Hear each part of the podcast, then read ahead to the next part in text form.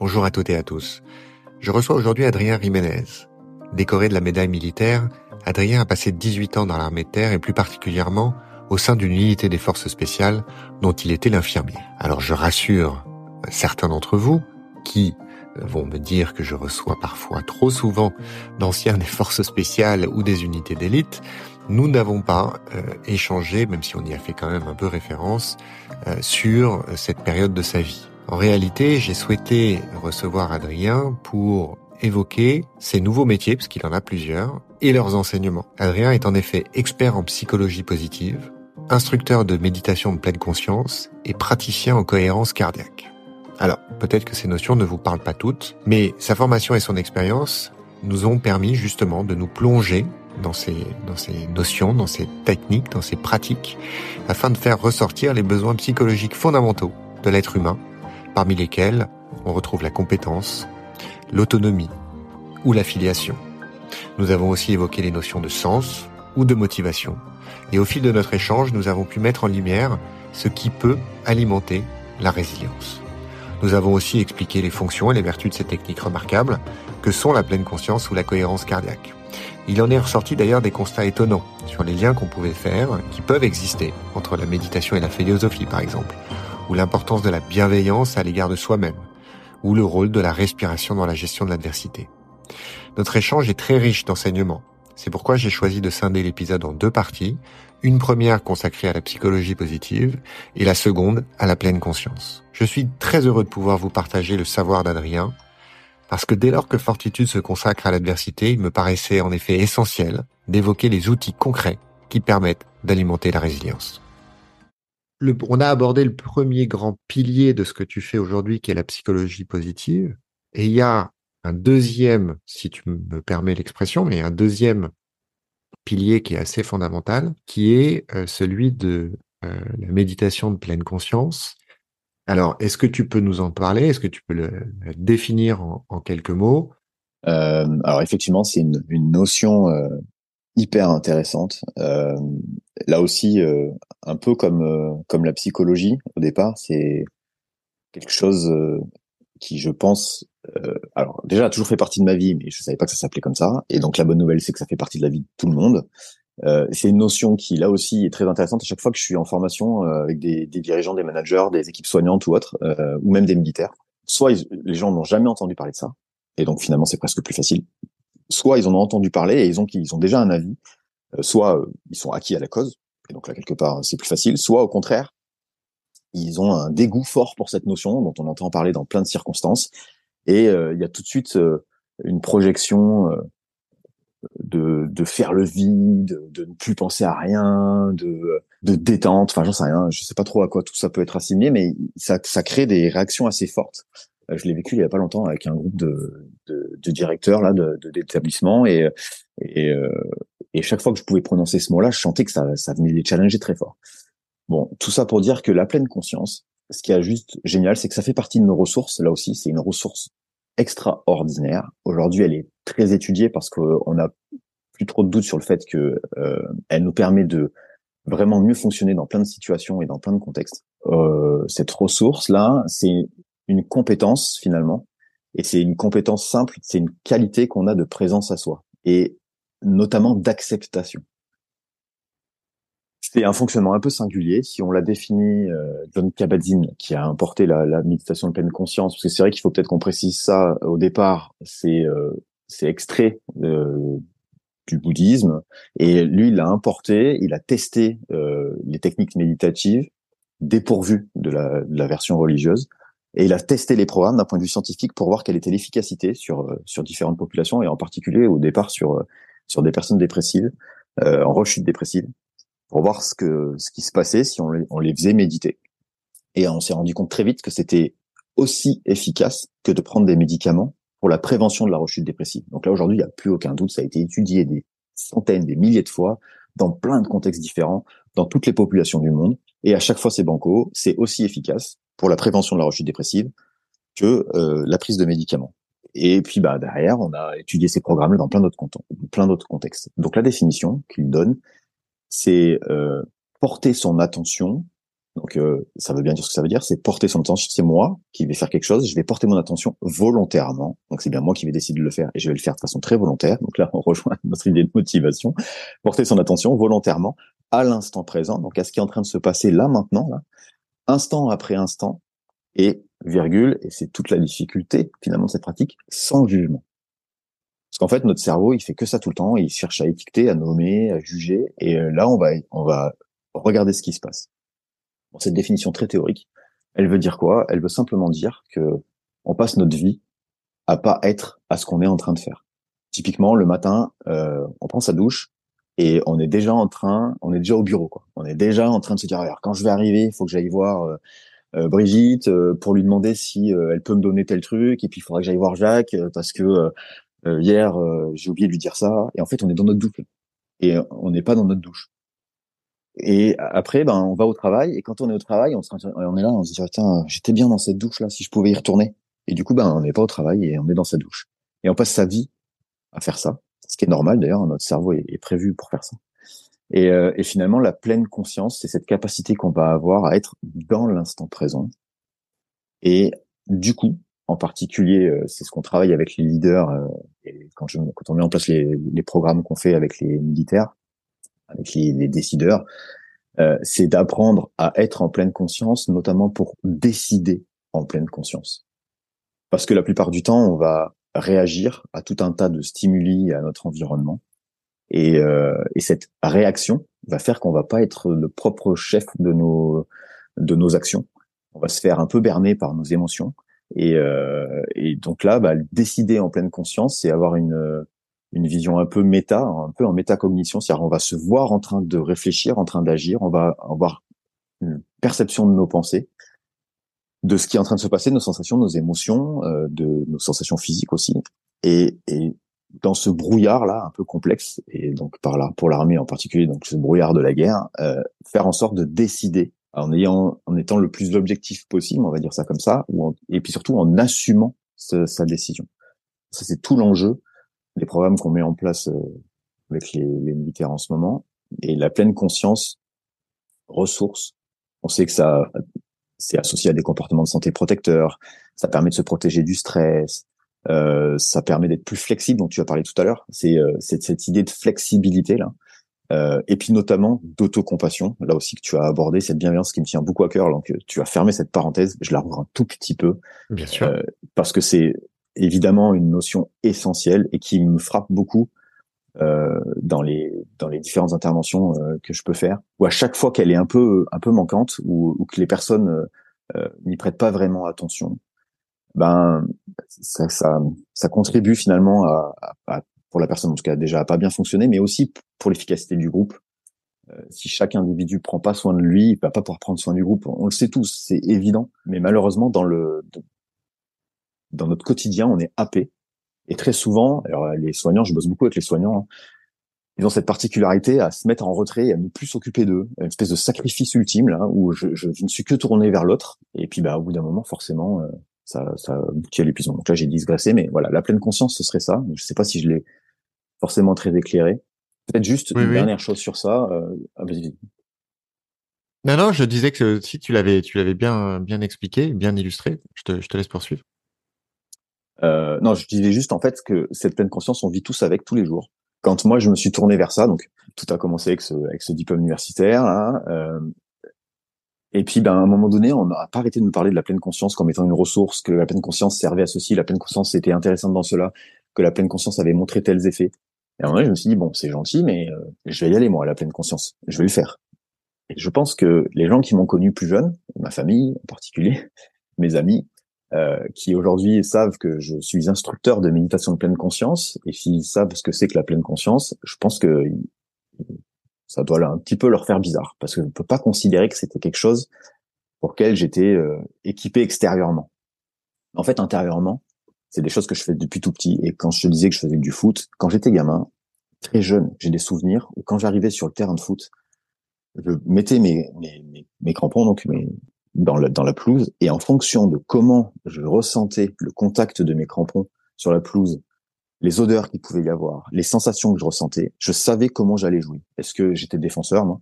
Est-ce que j'allais euh, anticiper les balles, est-ce que j'allais pouvoir tacler ou pas? Et en fait, tout ça, ça me donnait plein d'informations.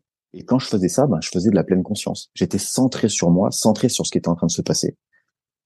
Et, et ça, ça me faisait remonter plein d'informations. Quand je jouais au basket, quand euh, je prenais le ballon, la texture du ballon, euh, je prenais le temps de le toucher, de, de sentir chaque aspérité. Est-ce que est-ce qu'il glissait? À quel endroit il était plus J'avais plus de sensations. Ça, ça me donnait plein d'informations sur quand j'allais shooter, quand j'allais dribbler. Moi, j'étais meneur.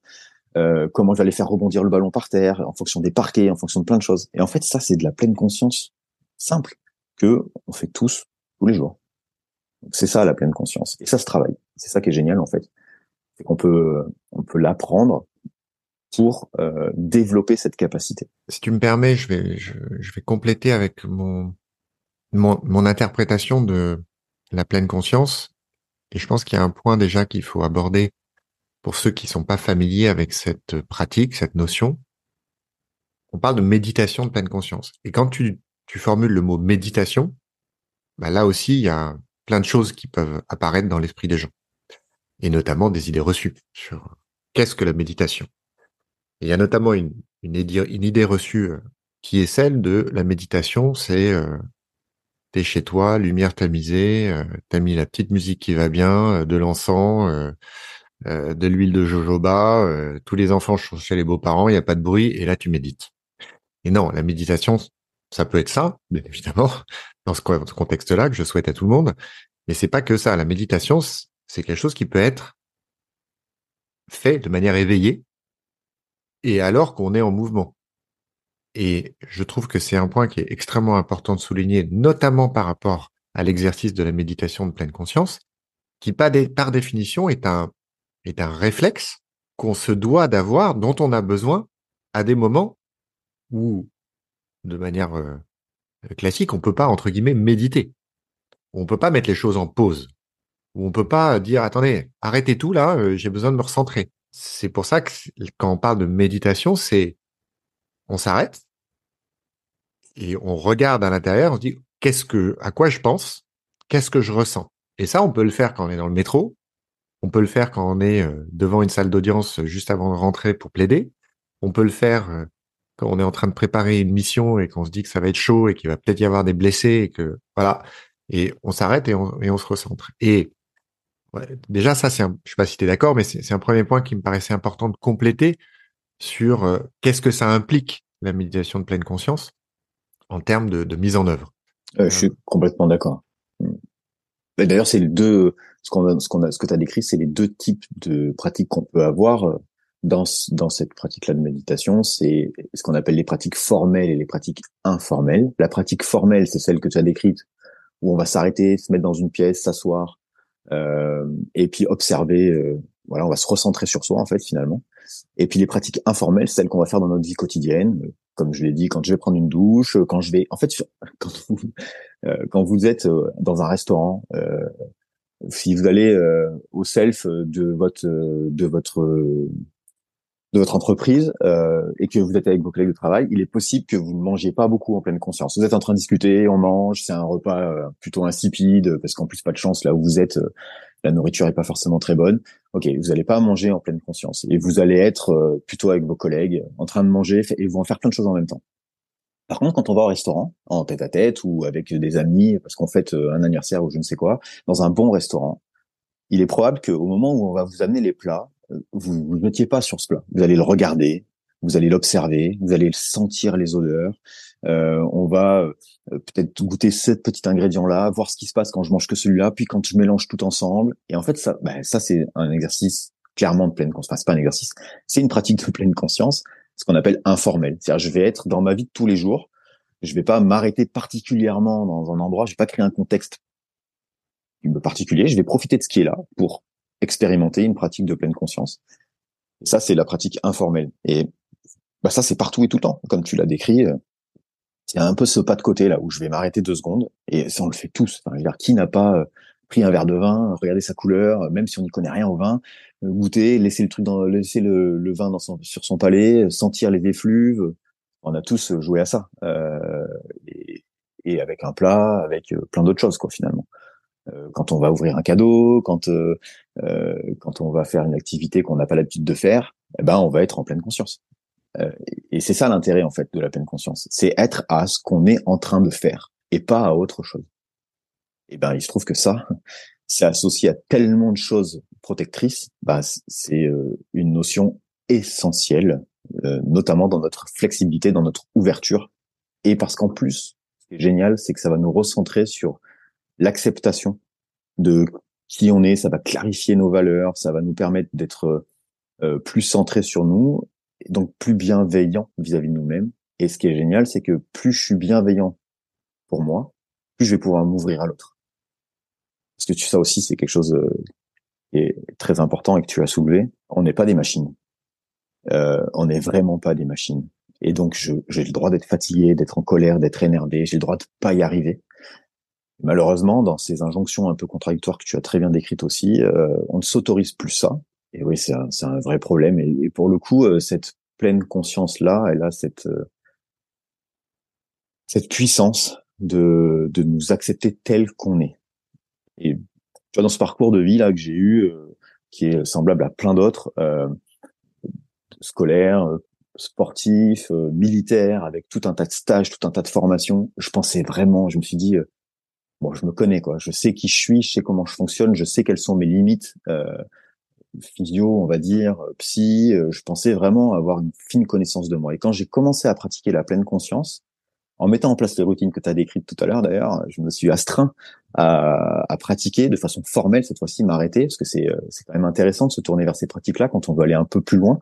Et en fait, là, je me suis rendu compte que je ne connaissais pas, qu'en fait, j'avais jamais vraiment fouillé à l'intérieur de moi, clarifié qui j'étais, quelles étaient mes valeurs, ce qui était essentiel pour moi, fondamental pour moi, comprendre mes émotions, euh, où elles se manifestaient, ce qu'elles impliquaient, comment j'y réagissais, quelles étaient les pensées que je pouvais avoir. Et, euh, et c'est ce qui a fait en fait qu'après derrière, je me suis dit bon, ok, ça, je peux pas le garder pour moi. Il va falloir en faire quelque chose. Il faut il faut que j'aille plus loin et, c'est pour ça qu'après j'ai décidé d'être instructeur et puis d'essayer de de ouais de transmettre euh, ces choses-là ou de faire découvrir en tout cas c'est plutôt dans cet esprit-là parce que de faire découvrir euh, ces différents leviers et, comment ça peut fonctionner. Ce qui est passionnant avec euh, la pleine conscience,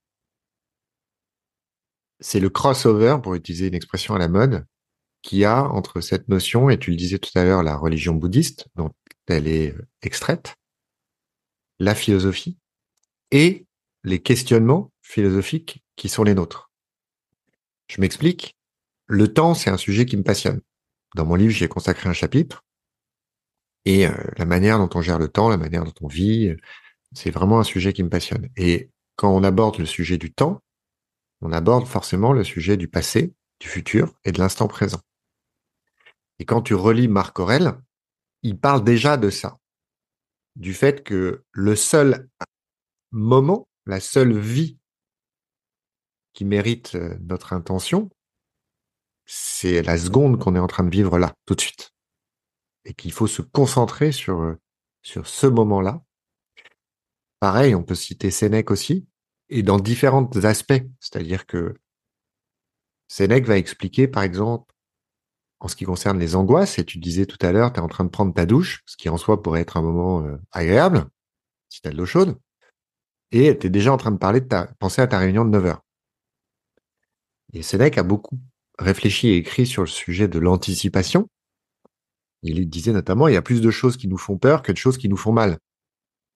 Et bien souvent, nous souffrons plus des on-dit que de la chose elle-même. C'est-à-dire qu'on va anticiper des scénarios négatifs qui vont pas forcément se produire. Euh, il a dit aussi cette phrase que j'aime beaucoup, souffrir avant qu'il soit nécessaire, c'est souffrir plus que nécessaire. Et tout ça, toutes ces réflexions-là sur la gestion des angoisses, la gestion des regrets, la gestion du passé, de l'avenir, euh, qui sont des questions philosophiques sur du coup le sens de la vie, ce que j'ai réussi ma vie, ce que j'ai pas réussi, qu'est-ce que j'ai fait, qu'est-ce que j'ai pas fait? Eh ben, on, on, le retrouve dans cette pratique de la méditation de pleine conscience, puisque elle a précisément pour objet de nous ramener, de nous discipliner, désolé, j'aime bien le mot, euh, à nous concentrer sur le seul moment qui a vraiment d'importance, qui est le moment présent.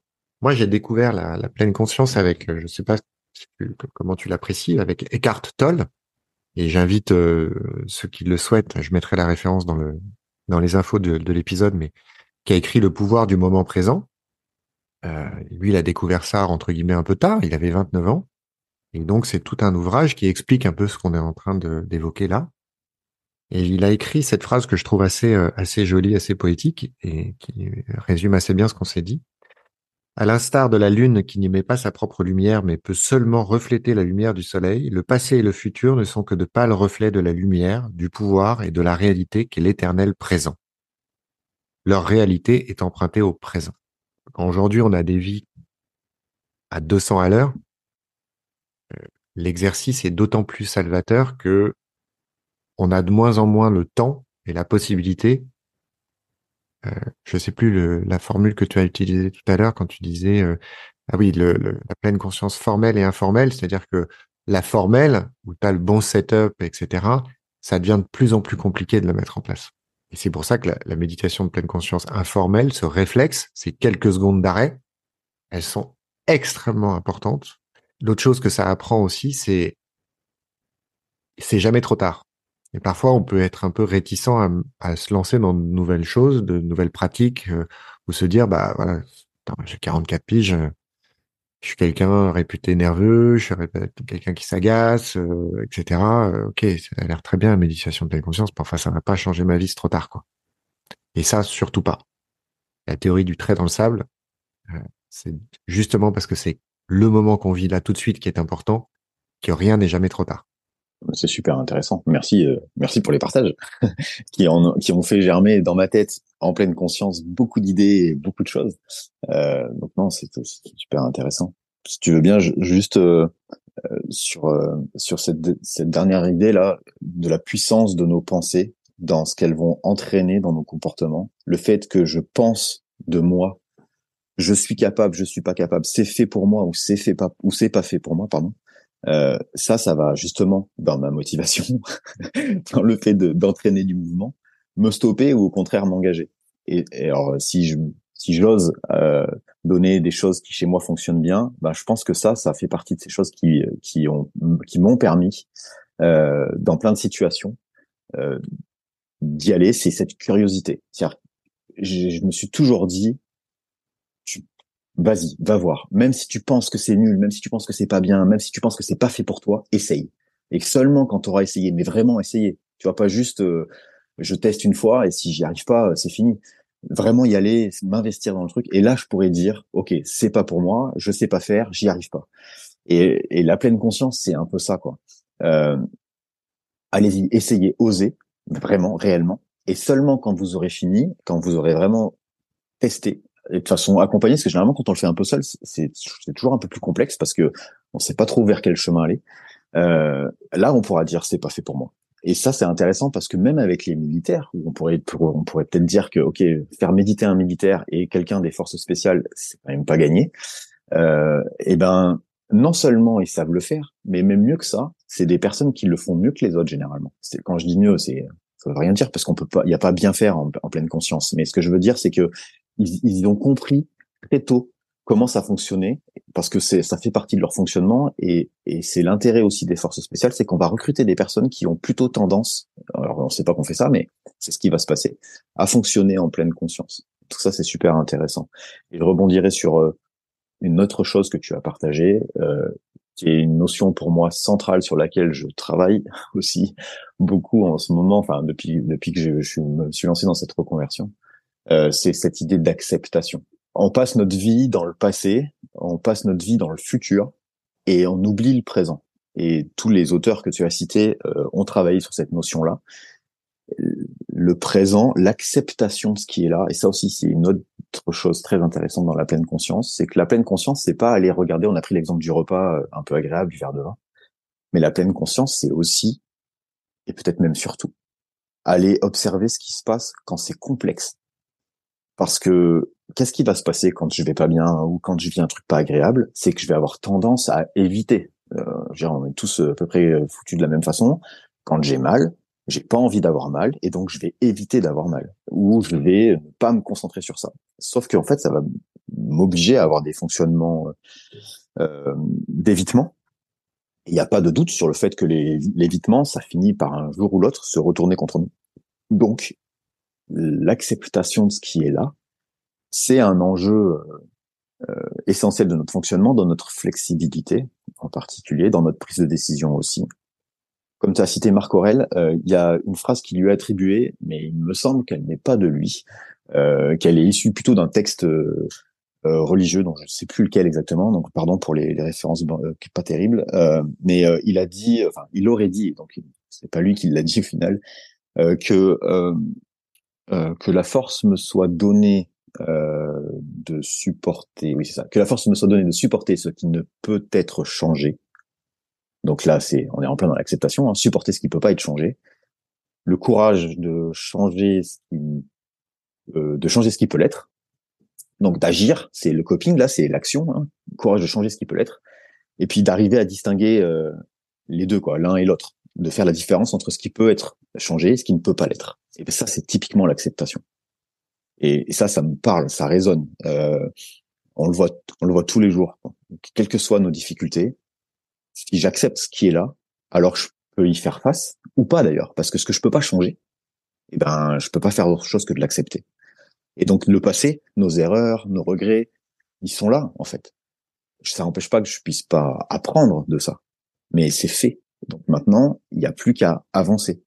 Et euh, je, je, donne, je donne euh, dans quand j'accompagne des enfin quand j'accompagne j'accompagne pas parce que je, suis plutôt dans la formation dans la dans la transmission à la fac ou autre mais euh, j'aime bien prendre cet exemple que j'ai vécu en mission euh, où euh, je me suis retrouvé dans des situations un peu complexes euh, plusieurs fois mais une en particulier où dans l'anticipation là dans l'anxiété on avait euh, on, avait notion que la nuit qui allait suivre, on était l'après-midi, la nuit qui allait suivre, euh, ça allait être complexe. On allait se faire euh, attaquer, en gros, pour faire simple, et que les gens qui se préparaient, on avait des interceptions radio, et c'était pas très cool, quoi.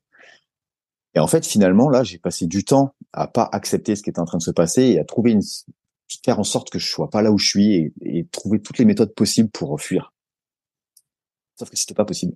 Et à partir du moment où j'ai accepté, ce qui a pris un peu de temps, que j'étais là et que ça allait se passer, ou pas d'ailleurs, hein, mais que là il était 14 euh, heures et que pour l'instant tout allait bien. J'ai pu me mettre en action et me préparer à ce que effectivement le soir ça soit compliqué. Et, et en fait, l'acceptation sur un bout de papier là entre nous quand on discute, c'est quelque chose de très simple. Ok, ça parle à tout le monde. Oui, bon, c'est bon, accepter. Mais en vrai, quand on le vit tous les jours, c'est plus du tout la même chose. Et moi, c'est ce que j'ai apprécié avec la pleine conscience quand je m'y suis vraiment euh, confronté c'est cette notion-là d'acceptation, là, d'accepter que oui j'ai mal, d'accepter que j'ai pas envie, d'accepter que je suis fatigué, d'accepter que au contraire je, vais bien. Euh, voilà.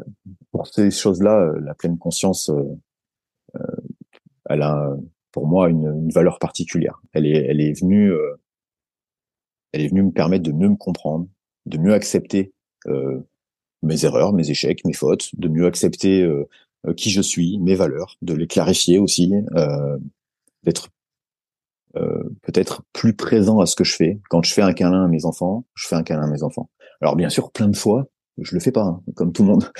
plein de fois, je me rate, plein de fois, je suis pas bon, euh, euh, plein de fois, je fais pas les choses comme j'aimerais les faire. Et là aussi, ben, j'accepte. J'accepte que là, j'ai pas été bon, que j'ai pas réussi et que j'ai pas su faire. En tout cas, j'essaye de le faire. Si on fait pas ce travail d'accepter, comme tu viens de le dire, bah, de pas assurer, de pas être pleinement euh, avec son enfant au moment où on lui fait un câlin, d'avoir son esprit qui divague ailleurs, etc.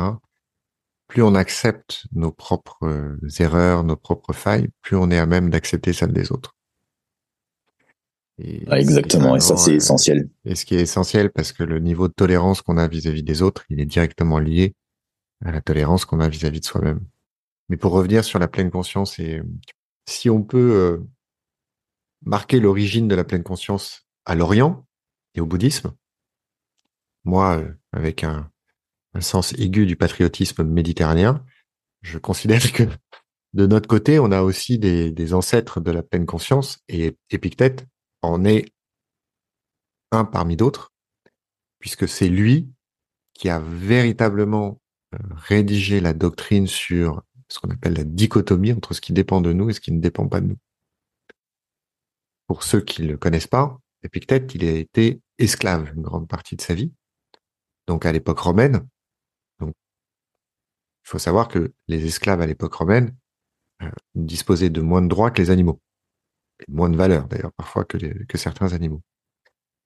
Donc je pose là parce que quand vous avez quelqu'un comme ça qui a réfléchi à euh, justement cette dichotomie entre ce qui dépend de nous et ce qui ne dépend pas de nous, il était plus que légitime à y réfléchir et c'est d'ailleurs assez admirable qu'à l'époque, euh, quelqu'un dans sa situation ait pu philosopher à ce niveau-là.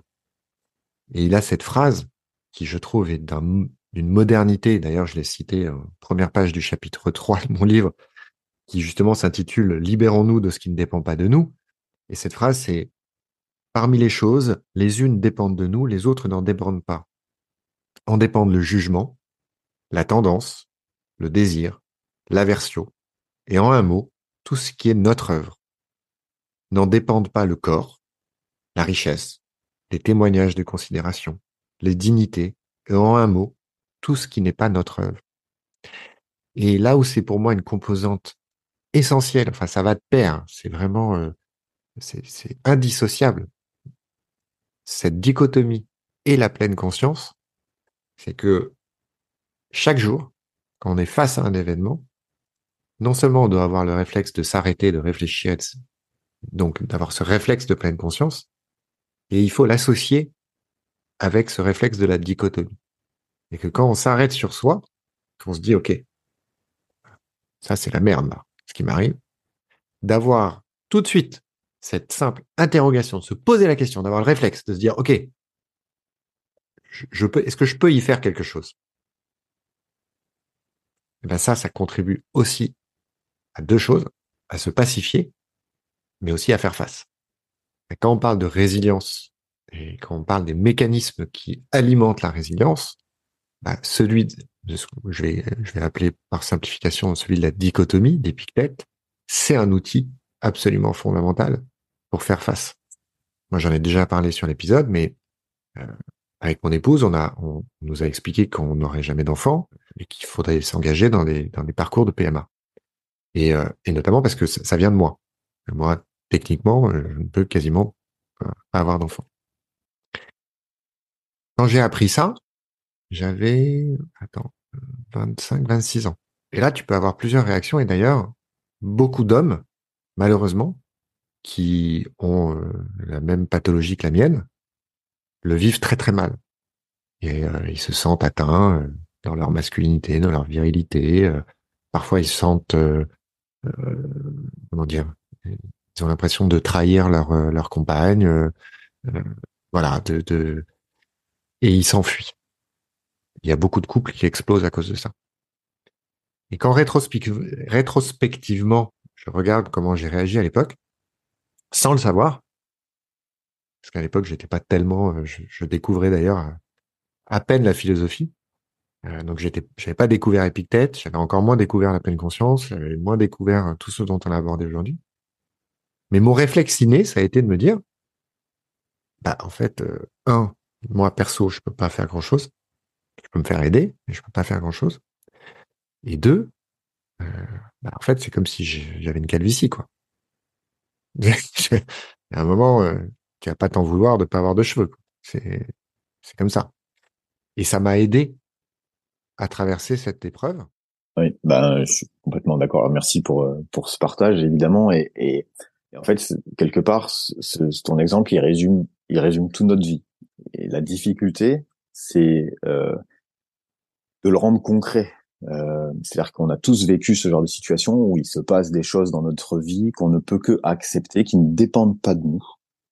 Par contre, qu'est-ce qui va faire Qu'est-ce qui fait Et c'est là où la, psychologie positive elle est intéressante. Qu'est-ce qui fait que toi, tu, tu l'abordes de cette façon-là et que ça te permet euh, de, de, continuer ta vie, voire même mieux que ça encore, d'en faire d'en faire une certaine richesse, une force, que ça puisse euh, solidifier euh, votre vie de couple et autres, alors que pour d'autres ça va être plus complexe. Eh bien, ça, là, ça, c'est quand même hyper intéressant. Et comme on était sur la notion de la pleine conscience, eh bien, être en pleine conscience, avoir cette capacité qu'on a tous, mais la développer.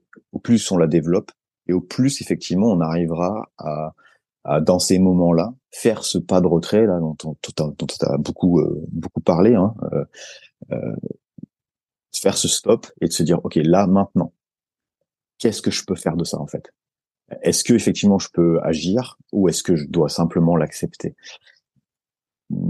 Maintenant, dans, dans notre quotidien, il y a tellement de choses euh, qui nous challenge que plein de fois on se fait happer. Et le fonctionnement en pilotage automatique il est aussi euh, hyper intéressant parce qu'il nous permet d'économiser de l'énergie il permet d'agir très rapidement il permet d'être hyper réactif et, et, donc dans la plupart du temps de nous sauver la vie. Euh, sauf que ce fonctionnement là qui est issu euh, d'un long processus, Homo sapiens euh, ayant 300 euh, 000 ans, grosso modo, euh, notre cerveau, il, il, a mis du temps à évoluer, à arriver à celui, à ce, qu'il est aujourd'hui. Sauf que sur ces 200 dernières années là, l'environnement, lui, il a énormément évolué. Euh, aujourd'hui, on doit savoir faire beaucoup de choses, euh, on doit réussir beaucoup de choses. On a des stimulations énormes, et donc bah, c'est beaucoup plus complexe de, de faire le tri des choses. Et peut-être que puisque la pleine conscience vient des, des moines, euh, enfin vient du, vient du bouddhisme, sans, alors je, j'espère que mes propos ne seront pas euh, mal interprétés. Enfin, en tout cas, euh, je, je, vais, je vais y mettre euh, des précautions. On parle, parle librement. Sur Fortitude, on parle librement. Mais, mais ceux qui l'interprètent mal, ils sont libres de mal interpréter. Bah, c'est leur problème. ce que je voulais plus dire, c'est que je suis navré si je blesse des gens, mais c'est facile quand on est dans un temple protégé, quelle que soit sa religion d'ailleurs, de pratiquer euh, uniquement sa religion ou de pratiquer uniquement la pleine conscience. C'est simple en fait. Euh, si je m'isole du monde et que j'ai plus que ça à faire, plus aucune autre stimulation, et que ma vie se résume à euh, manger, dormir, faire mes activités du quotidien pour faire vivre ma communauté, et que j'ai aucune autre, aucun autre challenge, alors concrètement, pratiquer la pleine conscience de façon formelle, ça va plutôt être simple. La vraie difficulté, c'est celle que tu as décrite, c'est comment faire pour trouver du temps pour soi, pour s'arrêter, et pour faire ces différents pas de côté en fonction de chacune de ces situations. Et souvent, quand on attaque des programmes, que ce soit avec les militaires, les chefs, les dirigeants, les managers, les équipes soignantes, les étudiants, souvent c'est ce qui remonte, c'est mais, mais en gros comment je vais faire quoi? Parce que moi j'arrive pas à me libérer une seule minute. Et, et j'aime bien j'aime bien répéter cette phrase. Euh, et je me la répète très souvent. Si tu ne trouves pas 15 minutes par jour pour toi, alors sachant que quand on fait les pratiques, généralement, je demande aux gens de s'accorder une trentaine de minutes par jour pour faire de la méditation formelle, informelle, différentes euh, petites routines à mettre en place ou autre. Je dis, si tu trouves pas 30 minutes par jour, alors trouve une heure. Et en fait, c'est un, alors évidemment, ça vient pas de moi, hein, cette, cette, jolie petite phrase, mais je trouve que je la garde souvent dans ma tête. Si j'arrive pas à me trouver 30 minutes pour moi, alors il va falloir que je trouve une heure. Ça veut dire que il faut que je réfléchisse à mon quotidien, quoi. Il y a un truc qui va pas. En fait, si j'arrive plus à prendre du temps pour moi, si j'arrive pas à m'accorder 30 minutes dans cette journée, il y a un truc qui va pas. Soit je suis pas optimum dans mon organisation du temps, tu parlais du temps, soit je je je, j'ai tendance une grosse tendance à la procrastination. Euh, donc OK, ça remet en cause mon fonctionnement dans l'idée pas de remettre tout en cause mais de se dire là il y a un truc que je fais pas de façon optimum. Donc il faut que je revoie ça. Et c'est un peu ça l'idée. C'est à un moment donné. Faut pas vivre à crédit. C'est ça, exactement. Mais c'est exactement ça en fait. On peut pas faire ça, c'est pas possible. On est que de passage. Longtemps. Oui, c'est ça. C'est c'est exactement ça. Et ça, c'est quelque chose qui me qui me plaît, qui résonne, que j'aime, que j'aime, que j'aime travailler en tout cas. Ouais, je de, de, de, garder ce temps-là euh, de façon très précieuse, en disant ok, non, là quoi qu'il se passe, je, dans cette routine, parce que c'est un peu ça, il est hors de question que je trouve pas ce temps pour moi. Et, et, ça arrive, il y a plein de fois où je me fais prendre comme tout le monde, où j'ai plus le temps de faire mon sport ou autre, mais attention, faut pas que ça dure trop longtemps. Ce que j'expliquais dans le livre quand je parle du temps, et quand on nous explique, Sénèque le disait déjà il y a 2000 ans, hein, il disait, nous n'avons pas reçu une vie brève, mais nous la rendons brève. C'est vrai qu'aujourd'hui, quand on dit, attends, j'ai pas le temps de lire, j'ai pas le temps de faire ça, j'ai pas le temps de, bah, déjà, regarde sur ton téléphone, tu regardes la fonction contrôle de temps d'écran, puis regarde le temps que tu as passé sur ton téléphone et sur quoi. Et en général, quand les gens font cet exercice, moi, je te propose de leur poser la question euh, quand tu fais tes conférences ou tes formations. Euh, moi, j'ai pas le temps d'eux. Combien de temps tu as passé sur Instagram cette semaine? Et viens me dire que tu n'as effectivement pas le temps de consacrer 15 minutes par jour à telle ou telle chose qui peut te faire du bien. Moi, je suis très catégorique sur le sujet. C'est de la flûte. C'est pas possible. c'est voilà, pour moi, c'est pas audible. Pas audible. Après, c'est effectivement une histoire de priorité, d'organisation et puis de, prise de conscience. Et je dis souvent, c'est un peu comme l'éthique de langage. quand les gens ont un tic de langage, ils peuvent se le traîner pendant des années. Le jour où tu leur fais remarquer leur tic de langage, après, ils ne pensent plus qu'à ça. Et là, c'est le début du, du traitement du tic de langage. Et c'est la même chose. Il y a des messages qu'il faut passer, les gens ils réalisent, prennent conscience. Et avec l'histoire du téléphone, par exemple, je trouve que c'est un, bon exemple, très moderne et très réel. Tu dis que tu n'as pas le temps, regarde combien de temps tu as passé sur ton tel aujourd'hui. Et réponds ensuite à la question. Tout ça est passionnant.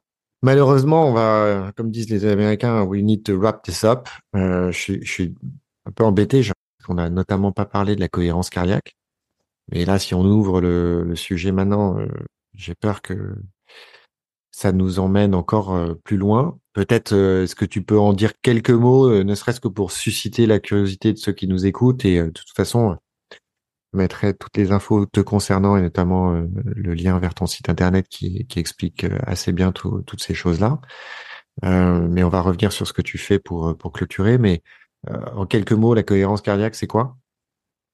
Euh, alors, pour faire simple, c'est euh, une technique respiratoire qui va permettre euh, de faire entrer notre cœur dans ce qu'on appelle la cohérence cardiaque. Là, à chaque instant, notre cœur, depuis le début de ce podcast, il a fait sa vie et notre respiration aussi. C'est ça se fait tout ça se fait de façon autonome. Tiens, pour revenir sur un des besoins, euh, c'est autonome.